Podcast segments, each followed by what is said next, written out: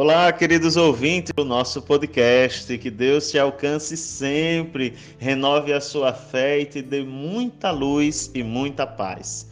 Estamos hoje aqui mais uma vez reunidos e eu quero aqui saudar os nossos irmãos, os amigos da comunidade Templo Vivo e quero também relembrar a todos que essa semana tivemos momentos muito especiais diante da liturgia, a começar pela oração da coleta, que tem a intenção de nos reunir como verdadeiros filhos diante do amor misericordioso do nosso Deus. Olha como a oração da coleta conduz a nossa espiritualidade e a nossa celebração.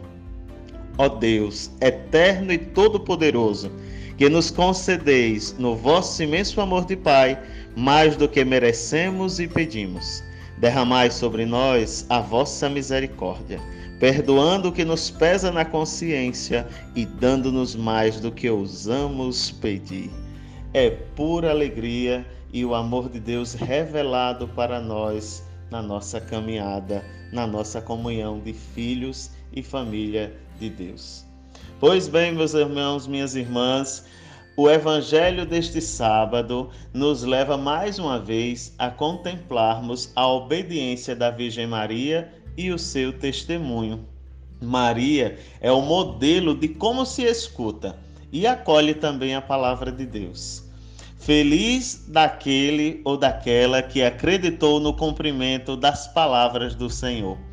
Escutar em sentido bíblico, é compreender, acolher na vida a palavra do Cristo, é acreditar, guardar no coração, é obedecer e mais, fazer também. Trabalhar orientado pela palavra, seguir em frente nesta obediência, assim como a Virgem Maria fez. A verdadeira escuta da palavra realiza-se quando se ama não simplesmente por palavras, mas também com obras na verdade, na verdade e na revelação do Espírito Santo. Jesus, quando ele vem, ele vem para fazer a vontade do Pai. E essa vontade pertence ali à escuta. Jesus, melhor do que ninguém, escutou o seu Pai, escutou o nosso Deus. Esta escuta do Pai é para Jesus o lugar da sua união de amor com Ele. Guardei os mandamentos de meu Pai e permaneço no seu amor.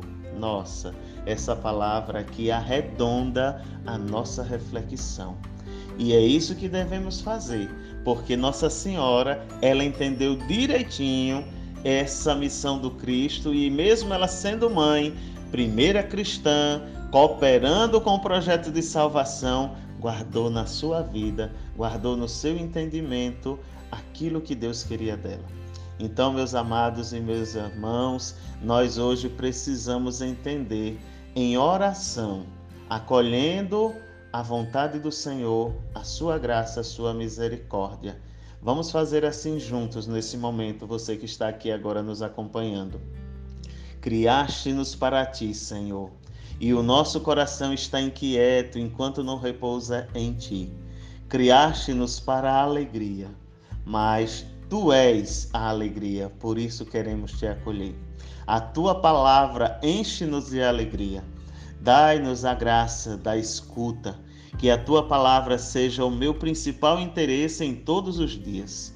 Concede à minha boca e ao meu coração também o silêncio necessário para acolher a tua palavra, meditá-la e rezá-la. Que o teu Espírito Santo me ajude, nos ajude a tornar a tua palavra em nossa vida um modelo, uma orientação segura.